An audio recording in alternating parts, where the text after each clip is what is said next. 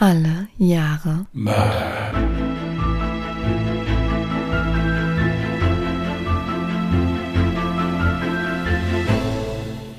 Herzlich willkommen zu Alle Jahre Mörder, der True Crime Podcast mit Christian, hallo. Und Jasmin. Hi. Ich, ich konnte gerade nicht anders. Ich muss gerade lachen. Was hast du mit deinem Gesicht gerade angestellt? Er hatte eine absolute Gesichtsentkleisung suchst übrigens. du schon Anfang des Podcasts jetzt schon gerade Streit oder wie sie, also was heißt, was hast du mit deinem Gesicht angestellt? Liebe Zuhörerinnen und Zuhörer, es wird immer schlimmer, merkt ihr, ja? Eben wurde mir unterstellt, ich wäre eingeschlafen. Bist du auch. Es ist vollkommener äh, Quatsch. Ich bin überhaupt nicht, ich war hellwach, ja. Ich musste halt nur mal kurz nachdenken. Mit geschlossenen Augen. Richtig. War sehr anstrengend. Ich bin im Übrigen zu keinem Schluss gekommen, weil ich gestört wurde. Beim Denken. Richtig. Wir haben übrigens eine Neuigkeit für euch. Ich habe das noch nicht so ganz fertig beredet mit dem lieben Christian, aber pff. also ab sofort wird der liebe Christian eure E-Mails beantworten. Ich werde im Gegenzug auch ab und zu mal in die Instagram-Nachrichten reinsliden. Ich glaube aber tatsächlich, man merkt jetzt schon, wer von uns die Instagram-Nachrichten beantwortet. Ist dir da mal was aufgefallen? Heute der Christian, zwei Stück, ja. Hier, es ist ja im Prinzip kein Problem. Also wie gesagt, das mit dem Beantworten der E-Mails war bisher immer so ein bisschen das Problem, dass äh, diese Sicherheit des E-Mail-Accounts dann immer ein bisschen rumgejammert hat, wenn ich mich woanders da einloggen wollte. Mhm. Aber es ist kein Thema. Also ich beantworte jetzt auch wie ein wilder E-Mails. Was jetzt nicht heißen soll, dass alle eine E-Mail schreiben sollen, aber ja, also ab jetzt, um es böse zu formulieren, ab jetzt gibt's dann Antworten per E-Mail. Übrigens, ich wollte eigentlich auflösen, woran man erkennt, wer von uns beiden bislang zumindest die Instagram-Nachrichten beantwortet hat. Weißt du, woran man das erkennen kann? Ich schreibe dann immer beste Grüße Jasmin und Christian und du schreibst Mhm. immer Christian und Jasmin. Ja, weil der Esel nennt sich zuerst, ne? Richtig. Aber meine Variante ist, glaube ich, sogar die richtige und so kannst du es theoretisch auch anwenden, weil C im Alphabet natürlich vor J steht. Also kannst du ruhig deinen Namen zuerst setzen. Ich werde so weiter verfahren, wie ich das bis dato gemacht habe. Alles klar, wisst ihr Bescheid, liebe Zuschauer, äh, zu, Zuschauer sage ich schon wieder, ZuhörerInnen. Nein, also wir gucken, dass wir immer zeitnah Antwort geben auf Instagram. Das Schlimme ist, es ist ja meistens immer so, immer so ein bisschen derselbe Text. Also Dankeschön für das Mhm. nette Feedback oder sowas. Ich versuche immer noch etwas dabei zu schreiben. Ich finde das nämlich immer so doof. Es gibt doch auch solche Accounts, die du anschreibst, da bekommst du so eine Standardantwort. Hm. Kennst du das? Ja. Und das mag ich überhaupt nicht. Dann ist mir lieber, es gibt Bei gar keine. sowas nicht. Nein, wir wissen noch gar nicht, wie es geht. Ja, abgesehen davon. Genau, Copy-Paste kennen wir nicht. Nee. Übrigens fand ich die Reaktion auf unseren Post mit Phoebe und einer eventuellen Katze irgendwann, also einem Kater, fand ich total süß, die Reaktion darauf und die Namensvorschläge, die geliefert wurden. Übrigens, ich habe da noch eine Nachricht im E-Mail-Postfach für dich liegen lassen. Da könntest du mal bitte darauf antworten, dass das eine sehr süße Katze war, die uns dazu gesendet wurde. Du darfst dich gerne, falls du jetzt gerade zuhörst, darfst dich gerne angesprochen fühlen. Liebe Grüße. Ja, fand ich, fand ich ganz, ganz toll. Und falls es tatsächlich irgendwann mal dazu kommen sollte, würde der Kater Gizmo heißen. Habe ich jetzt einfach mal so entschlossen. Ich fände das total süß. Alle Gremlings-Fans werden jetzt sagen, oh mein Gott, wie süß. Alles klar, wäre das auch geklärt. Ja, ansonsten gibt's von mir die Woche nicht viel zu berichten, weil ich die Hälfte der Woche irgendwie eigentlich bis heute flach lag. Aber naja, was tut man denn nicht alles für den Podcast? Gut, also ich kann mich so am Anfang schon mal für eventuelle Wetterausbrüche hier bei mir entschuldigen, weil bei mir zieht sich hier gerade aktuell ziemlich zu. Es kann also sein, dass im Verlauf der Aufnahme wieder so kurzzeitig mal die Welt untergeht. Hier, das war gestern auch der Fall. Hm. Wie gesagt, wir können schon einiges beeinflussen, das leider noch nicht, aber wir arbeiten dran. Das hatte ich, glaube ich, beim letzten Mal auch, dass bei mir dann plötzlich der Regen voll gegen das Fenster geprasselt ist. Ich sage immer so viel, oh mein Gott, jetzt hat man das und das gehört im Hintergrund und das und das. Aber ich glaube, den meisten ZuhörerInnen fällt das gar nicht auf. Nein, also ich sag's nur schon mal, weil es sieht draußen ziemlich komisch aus. Also es wird jetzt hier so im Laufe der nächsten Zeit wird's hier heftig rund gehen, denke ich mir. Ich denke aber, dass wir das unfallfrei über die Bühne kriegen, zuweilen Jasmin heute vorliest. Also insofern bin ich ja sowieso erstmal still und lausche ergriffen. Na gut, dann erstmal von mir die Triggerwarnung. In meinem Hintergrund wird es ein Trinkbrunnen zu hören geben, den man lautstark hört, weil ich langsam mal Wasser nachfüllen müsste und eine Katze, die sich hier in diesem Zimmer befindet und okay, sie schläft jetzt gerade, ich habe keine Ausrede mehr. Gut. Hätten wir das auch geklärt in diesem Sinne, bis mhm. nächste Woche, passt gut auf euch auf. Darf ich meinen Fall noch vortragen? Ich habe mir so viel Mühe gegeben und habe, ja, ich, ich habe gelitten. Aber das sehr gern. Ist ein cooler Fall gewesen. Und übrigens an der Stelle, warum ich mich für diesen Fall entschieden hatte, ich hatte zwei in der engeren Auswahl. Die waren beide ganz, ganz toll. Wobei ich bei dem anderen, den ich jetzt nicht gewählt habe, zugeben muss, dass er sehr umfangreich war und mir dazu einfach ein bisschen Zeit gefehlt hat. Und zum anderen fand ich diesen Fall einfach persönlich nochmal ein bisschen spannender, weil es sich für mich gelesen hat wie ein Film. So als hätte man sich die ganze Story ausgedacht. Das ist, das ist schon ein krasser Fall und ich bin gespannt, ob er dir und unseren ZuhörerInnen gefällt. Dann leg mal los. Gut. In meinem heutigen Fall geht es um den Mord an der 21-jährigen Christine Rexin aus Berlin-Lübars. Was diesen Fall besonders tragisch macht, ist nicht nur die Tatsache, dass sie heimtückisch und aus Habgier getötet wurde, sondern auch, dass sie ohne etwas zu ahnen, zuvor drei Mordversuche überlebt hatte. Christine wurde am 30. August 1990 geboren und wuchs auf dem Land in Dubars zu einer sehr beliebten jungen Frau heran, die andere Menschen mit ihrer guten Laune und positiven Lebenseinstellung schnell anstecken konnte. Schon in jungen Jahren war sie vernarrt in Pferde und verbrachte die meiste Zeit im Stall. Ihr größter Wunsch war es, irgendwann mit Pferden arbeiten zu können. Und tatsächlich sollte sich dieser Traum mit 19 erfüllen. Sie bekam eine Ausbildungsstelle zur Pferdewirtin auf dem Goldnebelhof in Oranienburg.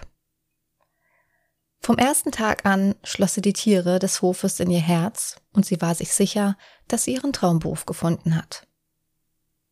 Bei ihrer Ausbildungsstelle lernte sie den zwei Jahre älteren Arbeitskollegen Robin H. kennen und verliebte sich Hals über Kopf in den erfolgreichen Springturnierreiter. Als sie mitbekam, dass Robin und seine Mutter, Cornelia, den Hof eventuell übernehmen wollten, nutzte sie die Gelegenheit und sprach ihn keck mit den Worten Bist du mein nächster Chef? an. Die beiden verstehen sich von Anfang an sehr gut und werden schließlich ein unzertrennliches Paar. Das Leben könnte für Christine unmöglich schöner sein, denn sie hatte ihren Traumberuf und Traumpartner gefunden. Die beiden träumten schnell von einer gemeinsamen Zukunft und davon, einen eigenen Reiterhof zu erwerben und durch die Zucht sowie den Verkauf hochwertiger Pferde vermögend zu werden. Da der Preis für den Goldnebelhof mit 600.000 Euro allerdings zu hoch war, suchte das verliebte Paar nun einen anderen Hof, den sie finanzieren könnten. Im Herbst 2011 war es endlich soweit. Sie zogen auf einen Pferdehof mit 2,5 Hektar Land in Woodsetz. Robins Mutter, Cornelia, half den beiden, ihren Traum zu verwirklichen und pachtete den Hof. Auch sie wohnte seitdem auf dem Hof und unterstützte Christine und Robin, wo sie konnte. Als gut verdienende Baufinanzberaterin und Versicherungskauffrau dachte seine Mutter, sich diesen Luxus leisten zu können. Außerdem bekam Cornelia eine gute Rente von ihrem verstorbenen Mann und Robin verdiente noch einiges bei Reitturnieren dazu. Christine und Robin schienen nun sehr glücklich und sorglos zu sein. Jedoch wurde es wenige Wochen später doch knapp mit dem Geld, da Cornelia die monatlichen Gesamtkosten unterschätzt hatte. Doch Christine gibt ihren Traum nicht auf und vermutet dahinter nur ganz normale Anlaufschwierigkeiten, die sich sicher wieder auflösen, sobald der Hof richtig läuft. Sie verzichtet darum sogar auf ihr Gehalt. Robin und Christine geben trotz der Rückschläge nicht auf. Auch führen ihre Geldsorgen nicht zu Beziehungsproblemen. Ganz im Gegenteil. Es schweißt sie nur noch mehr zusammen und die beiden verloben sich schließlich im November 2011. Am 9. April 2012 wollten sich beide Familien zu einem Osterabendessen verabreden. Doch dazu sollte es nie kommen. Als die Familie von Christine bereits in einem Lokal auf Christine und Robins Familie wartete, bekam sie einen Anruf von Robin.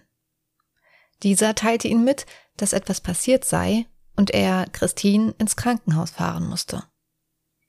Doch was ist passiert? Vor der Verabredung trank Christine noch mit Cornelia einen Kaffee. Robin war zu diesem Zeitpunkt auf dem Weg zu einer Tankstelle.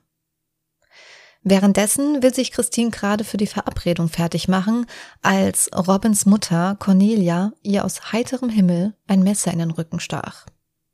Völlig geschockt versuchte sie, Cornelia das Messer aus der Hand zu nehmen und fügte sich dabei noch schwere Schnittverletzungen in die Handinnenfläche zu. Erst mit einem Fußtritt gelang es ihr, sich von Cornelia zu befreien, die daraufhin die Flucht ergriff. Christine rief sofort Robin an und erzählte ihm, was passiert ist.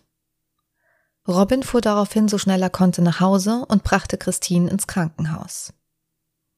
Den Ärzten und der Polizei erzählte er, dass seine Mutter unter Angststörungen litt. Wie durch ein Wunder überlebte Christine den Angriff. Das Messer traf sie genau zwischen Niere und Wirbelsäule. Nach einigen Tagen auf der Intensivstation fuhr sie wieder zu ihren Eltern nach Hause und erstattete Anzeige gegen Cornelia. Bei ihrer Vernehmung sagte Cornelia aus, dass sie an dem Abend eine Art Blackout hatte und sich an nichts mehr erinnern konnte. Sie erzählte ihnen außerdem von einer Angststörung, unter der sie seit dem Tod ihres Mannes litt. Eine Psychologin bestätigte schließlich diesen Blackout.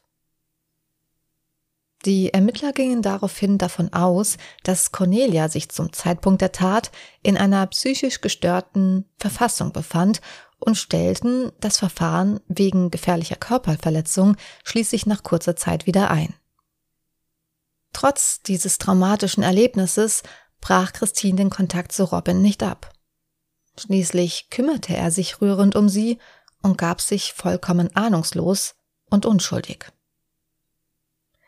Christine machte zwar einen großen Bogen um Cornelia, wollte jedoch trotzdem ihren Traum des gemeinsamen Hofes mit Robin nicht aufgeben. Doch die finanzielle Lage war nach wie vor sehr schwierig. Bis endlich ein Lichtblick kam. Robin erzählte ihr von einer Interessentin, die ein Pferd von ihnen kaufen wollte. Und da Christine alles über dieses Pferd wusste, bat Robin sie, sich mit der Interessentin Tanja zu verabreden. Schließlich verabredete sich Christine mit Tanja am 8. Juni 2012 auf dem Parkplatz eines Schnellrestaurants. Sie kam extra aus Recklinghausen angereist und schien von dem Pferd völlig begeistert zu sein.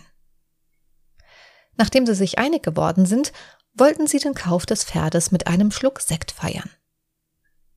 Christine trank allerdings nicht viel von dem Sekt. Er schmeckte ihr nicht. Darum nippte sie aus purer Höflichkeit nur daran und fuhr mit einem guten Gefühl wieder nach Hause. Ein paar Tage später am 20. Juni 2012 rief Tanja nochmal an. Sie erzählte ihr, dass der Kauf des Pferdes erfolgreich war und wollte sich nochmal bei Christine bedanken und sich mit ihr auf dem Parkplatz des Freibades von Lübars treffen. Es war schon sehr spät am Abend und der Parkplatz war etwas abgelegen, jedoch hatte Christine ihre beste Freundin dabei und fühlte sich sicher. Außerdem kannte sie Tanja ja bereits und fand sie sehr nett. Die jungen Frauen unterhielten sich nett und Tanja schenkte ihr zum Dank nochmals eine Flasche Sekt. Danach fuhr Christine wieder nach Hause. Sie war sehr glücklich, dass der Verkauf des Pferdes geklappt hatte und hoffte, dass damit die Geldsorgen ein wenig besser werden. Nur zehn Minuten später rief Robin nochmal an. Er wollte sich nochmal mit ihr und Tanja verabreden, da Tanja wohl den Scheck für die restliche Zahlung vergessen hatte. Christine machte sich also nochmal auf den Weg zum Parkplatz des Freibades. Schließlich war es sehr wichtig, dass die beiden das Geld erhalten. Sie brauchten es ja dringend für ihren Hof. Als Christins Mutter am nächsten Morgen um 4 Uhr aufstand, um sich für die Arbeit fertig zu machen, fiel ihr auf, dass Christins Auto nicht vor dem Haus steht. Auch in ihrem Zimmer war sie nicht. Sofort weckte sie ihren Mann und die beiden versuchten vergebens Christine zu erreichen.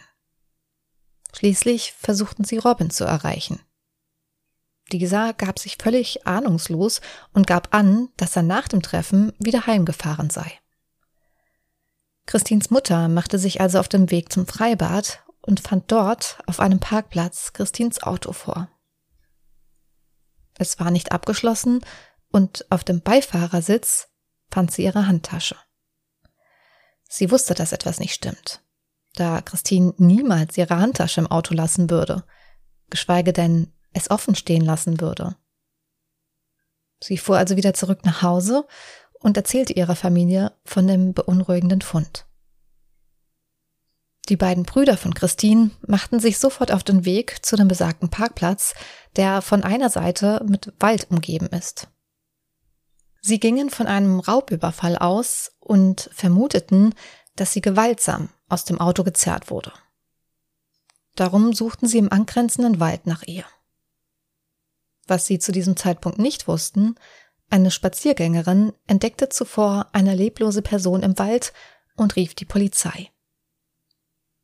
Während die ersten Beamten am Leichenfundort eintrafen, suchten die Brüder immer noch nichtsahnd nach ihrer Schwester. Bis schließlich ein Polizist auf die beiden zukam und sie fragte, was sie in diesem Waldstück machten. Als sie dem Beamten erzählten, dass sie nach ihrer Schwester suchten, die seit letzter Nacht verschwunden war, sahen sie sofort in den Augen des Beamten, dass er wusste, wo ihre Schwester war. Er erzählte den Brüdern schließlich von dem tragischen Fund. Wie ich zum Anfang bereits erwähnte, hatte Christine zuvor drei gescheiterte Mordversuche überlebt. Der erste war ja sehr offensichtlich. Doch wann waren die anderen zwei und wer steckte dahinter? Was war das Mordmotiv und wie sahen die Mordversuche aus? Darüber kannst du, lieber Christian, und unsere ZuhörerInnen jetzt gerne erstmal ein bisschen spekulieren, bevor ich gleich zu den Ermittlungsarbeiten und zur Aufklärung des Mordes komme. Ich soll jetzt spekulieren. Mhm. Ja. Also ich würde sagen, dass mindestens einmal der Sekt vergiftet war. Mhm. Das einmal. Ich sage übrigens jetzt nicht wahr oder Ja. nicht wahr. Und dann kommen wir zu der zweiten Sache, wo ich mir auch nicht sicher bin. Ich finde es sehr unseriös, wenn es um einen, den Kauf eines Pferdes geht, wo es ja auch meistens um sehr viel Geld geht, dass sich dann nicht auf dem besagten Pferdehof getroffen wird, sondern im Wald auf einem Parkplatz. Oder bei einem Parkplatz einer, einer Tankstelle oder sonst irgendwo. Deswegen könnte da auch noch was gewesen sein. Es könnte auch zweimal der Sekt gewesen sein, weil einmal haben sie ihn ja getrunken und einmal hat sie eine, leer, eine Flasche geschenkt bekommen nochmal. Hm. Vielmehr beim ersten Mal hat sie ihn ja nicht getrunken, sie hat ihn nur so höflichkeitshalber genippt Richtig. irgendwie da dran. Und beim zweiten Mal hat sie ja eine ganze Flasche nochmal geschenkt bekommen. Vielleicht ist da ja nochmal eine Mischung gemacht worden, in der Hoffnung, dass sie den dann vielleicht mal komplett trinkt. Hm. Das wären so meine Vermutungen dazu. Sollen wir jetzt warten, bis alle Zuschauer angerufen haben oder machst du jetzt einfach so weiter? Hatte ich dazu aufgerufen, anzurufen? Nein, also selbstverständlich mache ich jetzt äh, weiter, aber natürlich an der Stelle, mich würde es echt mal brennend interessieren, hattet ihr ähnliche Gedanken wie Christian? Seid ihr auf einer völlig anderen Spur abgebogen? Lasst uns das gerne wissen in den Kommentaren zu unserem neuen Post auf Instagram oder Twitter. Dort findet ihr uns auf Instagram unter @allejahremörder mit OE geschrieben und auf Twitter unter @allejahremorde. Ja, ich hatte auch noch weitere Vermutungen, aber ich weiß nicht, ob ich die jetzt bringen soll oder ob ich die lieber zum Ende erst bringen soll. Du kannst gerne alle Vermutungen raushauen. Ja, also ich bin der festen Meinung, dass diese Kaufinteressentin für das Pferd, die Tanja, dass das eine Mittäterin ist. Mhm. Ja, okay. Vielleicht habe ich den Fall dann doch zu auffällig vorgetragen jetzt. Und da du am Anfang gesagt hast, das ist wie im Film, bin ich mir fast sicher, dass die ein Verhältnis mit dem Robin hat. Das ist schon mal höchst interessant. Also wie gesagt, es gibt natürlich eine Aufklärung dazu. Ja, der Fall ist komplett gelöst und jetzt gibt's die ganze Ermittlungsarbeit einmal. Nachdem man Christins Leiche gefunden und untersucht hatte, ging die Polizei von einer Beziehungstat aus. Ein Sexualdelikt konnten sie, da Christins Leiche vollkommen und ordentlich bekleidet war, ausschließen. Außerdem gab es eine Schleifspur von Christins Auto zum Wald hin. Somit wussten sie, dass Ablageort und Tatort nicht derselbe war. Als Todesursache wurde ein Erwürgen oder Erdrosseln festgestellt. Die Polizei nahm Robin noch am selben Tag als dringend Tatverdächtigen fest, da die Befragung der Familie von Christine ergab, dass dieser Christine bei dem Treffen mit Tanja zuletzt gesehen hatte. Bei seiner Vernehmung gab er an, dass er sich an dem Abend mit Christine gestritten hatte und er wutentbrannt weggefahren sei. Zum Erstaunen der Beamten konnte er ihnen sogar eine genaue Uhrzeit zu seiner Ankunft und Abfahrt nennen. Zu dem ermittelten Todeszeitpunkt von Christine soll er angeblich nicht mehr vor Ort gewesen sein. Die Beamten wollten daraufhin wissen, zu welchen Personen Robin am Tatabend noch Kontakt hatte. Als sie dazu sein Mobiltelefon untersuchten, mussten sie feststellen, dass er bereits am Morgen alle Daten gelöscht hatte. Laut seiner Aussage würde er dies regelmäßig machen, um Speicherplatz zu sparen.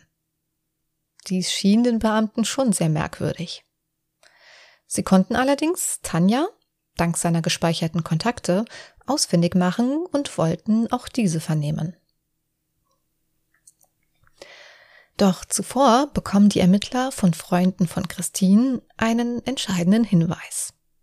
Sie berichten davon, dass Christine im Dezember 2011 eine Risiko-Lebensversicherung über knapp 240.000 Euro abgeschlossen hat, um Robin für den Fall ihres Todes abzusichern. Bei ihren Eltern wird der dazugehörige Versicherungsschein gefunden.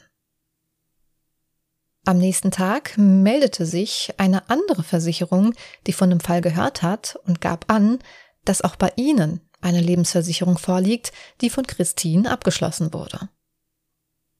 Doch dies war noch nicht alles. In den nächsten zwei Tagen stellten die Ermittler fest, dass insgesamt sieben weitere Lebensversicherungen abgeschlossen wurden. In jedem dieser Verträge ist Robin als der Begünstigte eingetragen. Nach Abgleich einer Schriftprobe von Christine stellte man fest, dass bei den sieben Verträgen die Unterschrift gefälscht wurde. Über die Sendemasten des Mobilfunkanbieters konnten die Ermittler außerdem feststellen, dass Robin, anders als bei seiner Aussage, um ein Uhr, also zum Zeitpunkt des Mordes an Christine, noch auf dem Parkplatz gewesen sein muss. Nicht nur sein Handy wird zu dieser Zeit dort geortet, auch die Pferdekäuferin Tanja muss dort gewesen sein. Fortan gilt auch Tanja als Verdächtige. Bei ihrer Vernehmung erzählt Tanja, dass sie selbst nur zur Scheckübergabe dort gewesen sei und noch ein Glas Sekt zur Feier des Pferdekaufes getrunken habe. Danach sei sie wieder heimgefahren. Christine soll aber noch geblieben sein, da sie ihren Sekt noch austrinken wollte. Sie will außerdem eine seltsame Beobachtung gemacht haben. Sie berichtete von einem unheimlich schwarz gekleideten Mann, der auf dem Parkplatz rumgelaufen sein soll. Als sie später von der Ermittlerin gefragt wurde, in welchem Verhältnis sie zu Robin steht, erzählte sie, dass sie ihn vom Reiten her kennt und sich gut mit ihm verstand. Die Ermittlerin hatte jedoch den Eindruck, dass sie nichts von der Beziehung von Robin und Christine wusste und konfrontierte sie damit. Plötzlich brach Tanja zusammen und fing fürchterlich an zu weinen. Sie gab an, dass Robin ihr eine gemeinsame Zukunft in Aussicht gestellt hatte und ihr erzählte, dass er einen Pferdehof kaufen wollte, für den er eine Menge Geld benötigt. Christine kannte sie von seinen Erzählungen nur als aufdringliche Blondie, die auf dem Hof seiner Mutter arbeitete. Wenn Blondie sterben würde, würde er 2,4 Millionen Euro bekommen. Anfang Juni 2012 habe Robin sie dann um den Gefallen gebeten, dass sie sich getarnt als Interessentin für einen Pferdekauf mit Christine trifft und ihr dabei eine Flüssigkeit ins Sektglas träufelt. Bei der Flüssigkeit handelte es sich um Kaliumchlorid, das nicht nachweisbar ist und Robin zuvor in der Apotheke gekauft haben soll. Als Gegenleistung hatte er 50.000 Euro in Aussicht gestellt. Was Robin allerdings nicht wusste, war, dass Kaliumchlorid in die Blutbahn injiziert werden muss, um tödlich zu wirken. Robin schwieg zunächst zu den Anschuldigungen. Jedoch finden die Ermittler heraus, dass Robin während seiner Internetrecherchen nach Schlagworten wie Cyankali, Herzstillstand und Kaliumchlorid gesucht hat. Nach dem zweiten gescheiterten Mordversuch soll Robin Tanja beauftragt haben, jemanden zu suchen, der einen Auftragsmord erledigen würde. Tanja fragte daraufhin ihren Bruder, Sven, der wegen kleinerer Delikte bereits vorbestraft war, ob er jemanden kenne, der einen Auftragsmord begehen würde. Ihr Bruder stellte daraufhin den Kontakt zu Steven her. Dieser erklärt sich bereit, Christine für gerade mal 500 Euro zu ermorden. Ihr Bruder Sven erhielt für die Vermittlung ebenfalls 500 Euro. Tanja holte am 20. Juni 2012 Steven am Bahnhof in Dortmund ab und fuhr mit ihm in einem Mietwagen nach Berlin. Bevor sie an den Parkplatz ankam, ließ sie Steven raus. Er wollte bewusst in der Nähe des Parkplatzes von anderen Personen gesehen werden und verhielt sich absichtlich auffällig, damit es später Zeugenaussagen geben könnte, die eine unbekannte, auffällige Person am Tatort gesehen haben. Es war ihr Plan, einen Unbekannten für den Tod von Christine verantwortlich zu machen. Doch auch der dritte Mordversuch ging schief, da Christine mit einer Freundin zum Treffpunkt erschienen ist. Steven näherte sich den jungen Frauen zwar und sprach sie an, jedoch brach er sein Vorhaben, Christine zu töten, ab, nachdem Tanja ihn mit den Worten Hau ab wegscheuchte. Christine fand diese Reaktion zwar etwas merkwürdig, dachte sich aber nichts dabei.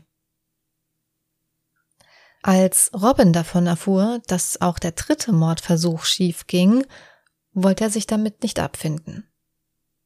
Einen weiteren Misserfolg konnte er sich nicht leisten. Darum entschloss er, Christine nochmals unter einem Vorwand auf den Parkplatz zu locken. Dieses Mal war sie allein und wehrlos. Robin tat so, als würde er kurz pinkeln gehen müssen und gab Steven den Hinweis, dass er nun seinen Auftrag ausfüllen könne. Tanja gab währenddessen vor, den Scheck verlegt zu haben und bat Christine darum, bei der Suche zu helfen. Als sie sich gerade in Tanjas Auto lehnte, sprang Steven aus dem Gebüsch und erdrosselte sie mit einem Seil. Tanja und Robin sahen ihm eiskalt dabei zu.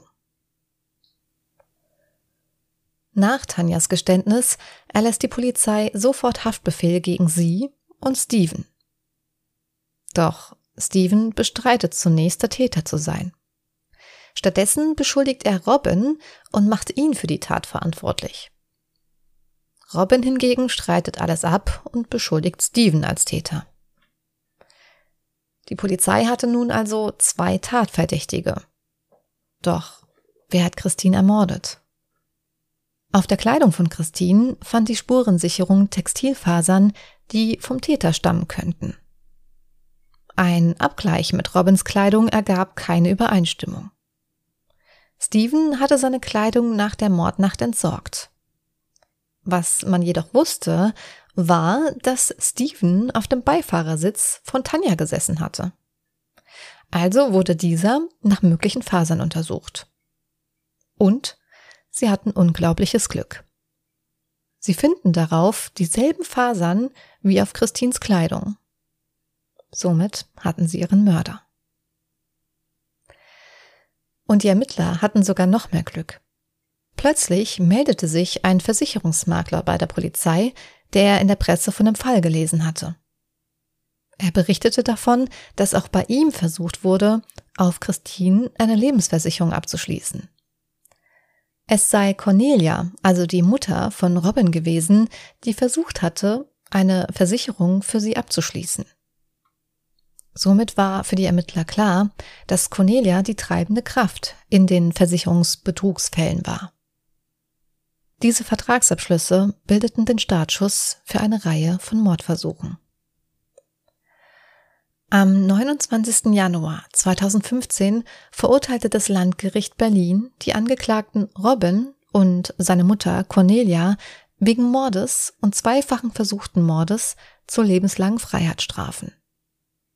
Die Richter hielten Robin und Cornelia für die treibenden Kräfte hinter den abscheulichen Verbrechen und stellten bei beiden die besondere Schwere der Schuld fest. Eine Strafaussetzung der lebenslangen Freiheitsstrafe zur Bewährung nach Ablauf der Mindestverbüßungsdauer von 15 Jahren kommt also nicht in Betracht. Steven und Sven wurden des Mordes bzw. der Anstiftung zum Mord für schuldig befunden und ebenfalls zu lebenslangen Freiheitsstrafen verurteilt. Tanja wurde des Mordes und des versuchten Mordes für schuldig erklärt, aber lediglich zu 14 Jahren und sechs Monaten Freiheitsstrafe verurteilt. Das Gericht sah in ihrem Fall von der Verhängung einer lebenslangen Freiheitsstrafe ab, da sie mit ihrem Geständnis und ihren Aussagen zur Tataufklärung beigetragen hat. Ja. Das ist ja wirklich wie in so einem schlechten Film. Aber voll, oder? Wobei man jetzt da dazu sagen muss, dass ich jetzt nicht so ganz verstehe, selbst wenn dieser Robin jetzt mit diesem Mord durchgekommen wäre, mit diesen sieben Lebensversicherungen, also da hätten spätestens dann, denke ich mir, Leute Fragen gestellt. Also. Naja, das waren ja alles Lebensversicherungen bei verschiedenen Versicherungsanbietern. Dann habe ich noch eine Verständnisfrage. Die Eltern von Christine haben sie ja vermisst. Ist das also so gewesen, dass Christine nicht mit Robin zusammen auf diesem Hof gewohnt hat, sondern noch bei ihren Eltern? Oder haben die Eltern auch auf diesem Hof gewohnt? Sie ist nach dem Vorfall, als Cornelia, also die Mutter von Robin, ja. mit einem Messer auf sie losgegangen ja. ist, wieder zurück zu ihren Eltern gezogen. Ah ja, alles klar, gut. Das kann sein, dass das dann vielleicht, das ist nicht richtig. Ja, vielleicht habe ich das nicht gut ausgedrückt. Das ist also, kein Problem. Es war, war eine reine Verständnisfrage. Vorfall hat sie dann nicht mehr auf dem Hof gewohnt, sondern wieder gut. bei ihren Eltern. Gut. Ja, das andere hatte ich ja eben schon gesagt. Also ich persönlich finde das total äh, unseriös, sich mit einem Kunden auf einem Parkplatz zu treffen. Also vor ja. allen Dingen, wenn ich einen Hof für teuer Geld gekauft habe. Pferd. Ja, aber auch das, auch den Hof. Ich meine, ich habe doch ein Hofgut, da will ich doch meine Pferde präsentieren. Dann lade ich doch natürlich den Kunden auf meinen Hof ein. Ach so, ja, ja. Mhm. Ja, so. Ich dachte gerade, du meinst sie, also Tanja, die Pferdeinteressentin ja, das nächste, das, das wäre das, das nächste, was ein bisschen komisch ist. Ja, und was ich halt ziemlich faszinierend finde, ist, wenn mir jetzt jemand erzählen würde, also ich habe da so eine aufdringliche Frau, die mir hinterherläuft. Ach, im Übrigen, wenn ich die umbringe, kriege ich 2,4 Millionen Euro. Das dachte ich auch. Also da würde ich, wenn ich derjenige wäre, dem das erzählt würde, abgesehen davon, dass ich die Polizei rufen würde sofort. Aber das wäre mir dann schon ziemlich komisch. Also wenn ich in keiner Beziehung zu einem Menschen stehe. Richtig. Dann ist da auch die Lebensversicherung nicht auf mich ausgestellt. Ja, aber dann trotzdem 2,4 Millionen Euro bekommen, wenn, wenn, wenn er tot ist. Mhm. Das wäre etwas, was ich also nicht so nachvollziehen könnte. Ja. Und was natürlich auch krass ist, ist, dass dann diese Tanja das ihrem Bruder erzählt, der dann da einen Kumpel anruft, so nach dem Motto, mhm. Und ja, dann machen wir das für 500 Euro. Also so wie. Vor so wie die 500 Frage, könntest du Euro. mir morgen beim Tapezieren helfen? Und könntest du noch Ja. einen Freund mitbringen oder irgendwie sowas? Ja. Was ist denn das auch für ein Auftragskiller, der für 500 Euro einfach einen Menschen, um- also keine Ahnung, ist jetzt auch blöd darüber zu diskutieren, aber ganz ehrlich, ich dachte, mein Auftragskiller, der ist wahrscheinlich so teuer, dass man sich das sowieso als normal verdienender sterblicher Mensch nicht leisten kann. Ja gut, was ich halt auch noch krass finde, ist, dass die anderen zwei dann dabei gestanden haben und dann noch zugeguckt haben dann bei. Das Ja. ist schon ziemlich heftig, ja. Ja. Und das wäre für mich auch der Grund gewesen, warum ich dieser Tanja auch lebenslänglich gegeben hätte. Also das Ding ist, ich hatte ja schon gesagt, warum sie nicht lebenslänglich bekommen hat. Wobei jetzt zu lebenslänglich und äh, länglich und 14 Jahren und sechs Monaten Freiheitsstrafe, da liegen ja jetzt keine Welten. Allerdings hat sie ja, wie gesagt, überhaupt zur Aufklärung des Falls beigetragen, sonst hätte der Fall wahrscheinlich niemals so aufgeklärt werden können. Und das Gericht hat sie auch als im Prinzip hörig eingestuft, dass sie dem Robin komplett verfallen war. Das hast du ja auch schon daran gemerkt, dass sie nichts in Frage gestellt hat. Wie gesagt, warum sollte er 2,4 Millionen Euro aus einer Lebensversicherung bekommen, wenn sie in keinem Verhältnis zueinander stehen? Macht alles gar keinen Sinn. Sie war, wie man so schön sagt, blind vor Liebe und ja, hat einfach alles mit sich machen lassen. Nein, ich fand es halt eben nur so krass, dass jetzt dieser Sven, also der Bruder von ihr, Mhm. dass der für einen Telefonanruf lebenslänglich bekommen hat, wenn man es jetzt mal überspitzt formuliert, weil das Einzige, was dieser Sven gemacht hat, ist ja nur Ja, den Kumpel angerufen und gesagt, würdest du das machen? den Kontakt Und hat dann hergestellt. 500 Euro dafür kassiert. Der kriegt lebenslänglich und sie, die dabei gestanden hat, die also die Frau ja auch heimtückisch in die Falle gelockt hat im Prinzip, ja. ja. kriegt unter der Begründung, dass sie ja ein Geständnis abgelegt hat, kein lebenslänglich. Und das Einzige, wo ich einhaken muss, ist, du hast recht. Es sind nur vier, äh, es sind nur ein paar Monate. Aber wenn lebenslänglich drin steht, Mhm. hast du es viel, viel schwieriger, hinterher dann freizukommen. Mhm. Bei hier, äh, bei der Dame jetzt hier mit diesen 14 Jahren und sechs Monaten ist es so, dass die dann auch noch in den offenen Vollzug kommt. Also das heißt, die hat zum Beispiel eine Chance, ihre Strafe schneller zu beenden. Okay. Das ist bei lebenslänglich schwieriger. Mhm. Weil da wird ja nach 15 Jahren erst geprüft, ob du überhaupt eine Chance dafür hast. Mhm. Deswegen ist das schon nicht ohne. Also das sind nicht nur ein paar Monate, sondern äh, das entscheidet im Prinzip über, deinen, über deine Verweildauer im Gefängnis. Also das fand ich jetzt, das fand ich also krass jetzt. Ich will jetzt nicht sagen ungerecht, die haben alle Strafen verdient, auch heftige Strafen. Aber dass der, der Bruder, der eigentlich nur einen Kumpel angerufen hat, dass der lebenslänglich in den Knast geht jetzt. Dazu hole ich schon die ganze Zeit aus und versuche Luft zu holen, Oh, um die reinzukretschen, weil ich habe in ein paar Berichten auch gelesen, dass eben dieser besagte Bruder Sven anwesend gewesen sein soll an einem Tatabend. Wie gesagt, habe ich es nur vereinzelt gelesen. Nicht jeder Beitrag hat dasselbe ausgesagt, deswegen habe ich das jetzt weggelassen. Aber es kann natürlich sein, dass das, wenn das wahr ist, natürlich auch nochmal die Begründung für die Urteilsverkündung war. Dann würde ich es wiederum verstehen. Mhm. Dieser Robin, das war aber auch ein absolut manipulativer junger Mann, der wohl des Öfteren mal so Frauen verführt hat oder den schöne Augen gemacht hatte. Habe ich wahr gesagt, ist, ja, aber war zu dem Zeitpunkt halt. Beispielsweise hat er den Frauen eine Geschichte von einer Ex-Frau erzählt, also einer verstorbenen Ehefrau. Angeblich hat er eine Ehefrau, die an Krebs erkrankt ist und später bei einem Autounfall ums Leben gekommen ist. Diese besagte Freundin hieß Sabrina.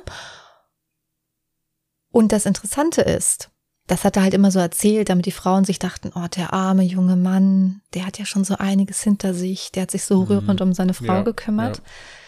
Diese Sabrina, die existiert. Und diese Sabrina hat auch vor Gericht ausgesagt, weil diese Sabrina noch am Leben war. Dieser der Dialog, der vor Gericht stattgefunden hat, war äußerst belustigend. Wenn ein Richter dich fragt, sind Sie an Krebs gestorben? Und du sitzt als Zeuge vor Gericht und sagst, "Mm, nein, ich hoffe nicht. Also sorry, das, ja, vielleicht soll ich das jetzt nicht so witzig erzählen, aber im Prinzip hat es genauso stattgefunden. Der Richter hat wirklich solche Fragen gestellt. Wurde ihre Asche über, ich weiß jetzt gar nicht mehr wo, verstreut? Und sie sagte, nein, nicht, dass ich wüsste. Es kann sein, dass der das vielleicht fürs Protokoll haben wollte dann. Dass der, ja, ja, also, äh, dass der ja, also diesen Fragenkatalog dann, das, natürlich ist das im Prinzip lächerlich, klar, wenn jemand vor mir sitzt, ob ich ihn frage, sind sie schon gestorben heute? Das ist, das kann ich schon verstehen, aber der wollte es halt eben hieb- und stichfest machen, denke ich mir. Mhm. Was ich jetzt so als Resümee hier ziehen kann, ist folgendes. Die Art und Weise, wie dieser Robin die Menschen da manipuliert hat, die ist auf jeden Fall heftig gewesen. Mhm. Nichtsdestotrotz ist es so, dass diese Überlegung, so wie das geplant war, eigentlich schon impliziert hat, dass er dabei erwischt wird. Ja, wieso? Weil das dafür, wenn wir jetzt mal das Verhältnis zu anderen Mordfällen nehmen, die wir schon gehört haben, wo ja auch Auftragsmorde und so weiter ergangen sind, das hatte zu viele Sachen, die zur Übertreibung geneigt haben und die jeden Ermittler sofort hellhörig werden lassen. Sei es der ominöse in schwarz gekleidete Mann, der da rumgelaufen ist. Hm. Die Idee war ja gar nicht mal so dumm. Ja. Dumm war es, sämtliche Daten auf dem Telefon zu löschen. Das macht einen schon sehr verdächtig, weil heutzutage, was willst du an Speicherplatz sparen? Das hättest du vielleicht in den 90ern noch bringen können. Ja, gut, und natürlich da die Tatsache, dass diese Tanja von dieser anderen Frau in der Beziehung ja gar nichts wusste. Also der musste ja damit rechnen, wenn diese Frau mal erwischt wird und gefragt wird, hm. dass die da aus allen Wolken fällt, dass aufdringliche Blondie dann nicht aufdringliche Blondie war, sondern eigentlich Lebensgefährte, mit der er verlobt war im Prinzip. Ja. Also das war schon kritisch. Dann diese, diese Mutter da dabei. Ich meine, der erste Versuch, diese Frau umzubringen, ist ja auch schon krass gewesen. Also die sitzen da und da wird die versucht, die die einfach abzustechen. Dann habe ich mir Richtig. hinterher überlegt, was wäre da passiert, wenn das jetzt geklappt hätte. Hätten die dann die Leiche beseitigt oder was wäre da dann passiert? Ich meine, das hätte man ja auch irgendwie dann verkaufen müssen. Ja. Das hat in meinen Augen auch nicht wirklich Sinn gegeben. Ich weiß halt in solch einem Fall dann nicht, wenn die eigene Familie involviert ist, inwieweit die Lebensversicherung dann wirklich sagen würde, ach so, ja, okay, dann zahlen wir jetzt mal aus. Weil es war ja nur die Mutter. War ja nicht der Sohn. Oder der Begünstigte. Ja, dann das schon, aber wenn die jetzt hätten die Leiche verschwinden lassen, zum Beispiel, es ist ja so. Nee, warum sollten sie die Leiche verschwinden lassen? Sie brauchen das Geld von der Lebensversicherung. Ja, das war halt das, was mich gewundert hat. Statt hätte die Mutter dann auch versucht, auf dieses Blackout zu gehen. Wahrscheinlich. Wäre allerdings eine ziemlich riskante Sache gewesen. Also mich hat sowieso gewundert, dass das so funktioniert hat. Ich glaube ja aber auch, dass das so eine Kurzschlussreaktion von ihr war. Dass wahrscheinlich dieser Druck, dass immer weniger Geld vorhanden war, um den Hof halten zu können. Ich meine, es wurde auch berichtet, dass die Pferde so langsam ganz schön mh, mm, ausgehungert ausgesehen haben, einfach alles nicht mehr so schön rein und gepflegt und dies und das war. Und natürlich löst das auch bei der Mutter dann extremen Druck aus. Und ich denke mal, dass das eben so eine Panikreaktion war, um Gottes Willen, es kann mir jetzt nicht schnell genug gehen, ich erledige das jetzt selbst. Ich glaube nicht, dass sie das geplant hatte. Das kann ich nicht beurteilen. Das, was du sagst, hört sich durchaus logisch an. Also wenn sie es geplant hat, so, und geplant hat, dann auf Unzurechnungsfähigkeit zu gehen, mhm. dann wäre das heikel geworden, weil ich glaube, es hat nur funktioniert, dass die Anklage fallen gelassen wurde, weil die Frau nicht verletzt war, weil die Frau nicht gestorben ist. Ja, das kann Wenn die gestorben wär, äh, äh, wäre daran, denke ich mir, wäre die Sache nochmal anders untersucht worden auch. Weil so einfach ist das nicht.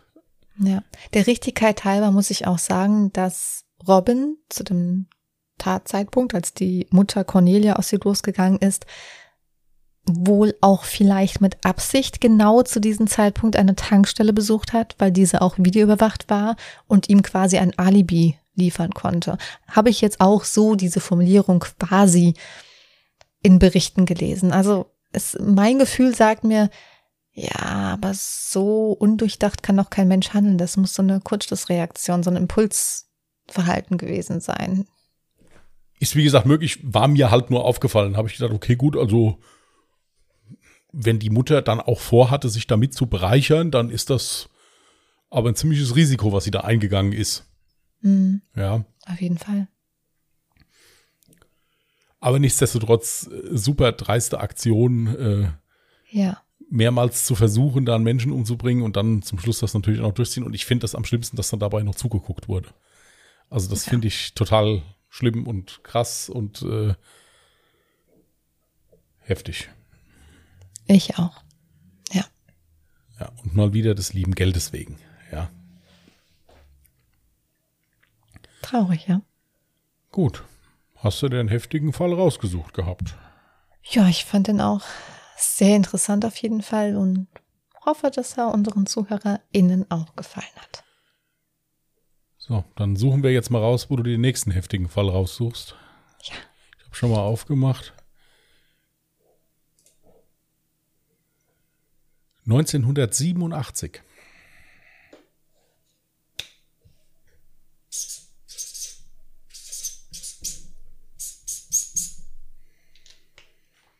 Ein Jahr nach meinem Geburtsjahr. Ich habe extra mit meiner Reaktion abgewartet, bis du fertig mit deinem Edding bist. Sonst vergesse ich das immer. Jetzt, wo ich sehe, ich muss auch wieder Fotos machen. Ich hab, Mhm. bin die Woche nicht dazu gekommen. So, liebe ZuhörerInnen, ihr habt es gehört, 1987. Das bedeutet, ihr könnt gerne, egal wo, auf Instagram, auf Twitter, über E-Mail, uns gerne Fallvorschläge senden. Es ist noch nicht zu spät. Ich freue mich immer, wenn ich Fallvorschläge von euch bekomme. Übrigens ist der heutige Fall auch aus einem Vorschlag entstanden worden, der uns auf Instagram in den Kommentaren gepostet wurde. Vielen Dank an der Stelle nochmal. Gut, nächste Woche bin ich dran, wenn alles gut geht. Wieso? Was soll schiefgehen? Ich habe keine Zeit nächste Woche. Ja, dann wollen wir hoffen, dass ich Zeit habe. Verdammt. Nein, also ich habe schon, hab schon was, was rausgesucht. Ist auch ein kleines bisschen was anderes. Mhm. Aber ich finde es recht spannend. Ich muss aber noch ein bisschen dazu lesen. Also es ist, es ist noch nicht fix. Ist aber so ein bisschen, ist so leicht Mystery angehaucht. Das hört sich gut an. Deswegen finde ich es gerade vielleicht so spannend. Aber ich muss, wie gesagt, gucken. Es ist, wenn man es so liest, recht unspektakulär. Man kann aber viel dazu sich überlegen oder sowas. Deswegen finde ich es halt so interessant. Aber ich muss schauen. Ich bin heute erst drauf gestoßen. Gut. Gut. Soweit die Worte der heutigen Lesung. Ja, dann machen wir die Klappe Ja. mal zu. Wünschen wir euch einen schönen Wochenstart. Passt gut auf euch auf. Bleibt gesund und wir hören uns nächsten Sonntag wieder. Bis dahin und tschüss. Macht's gut. Bye.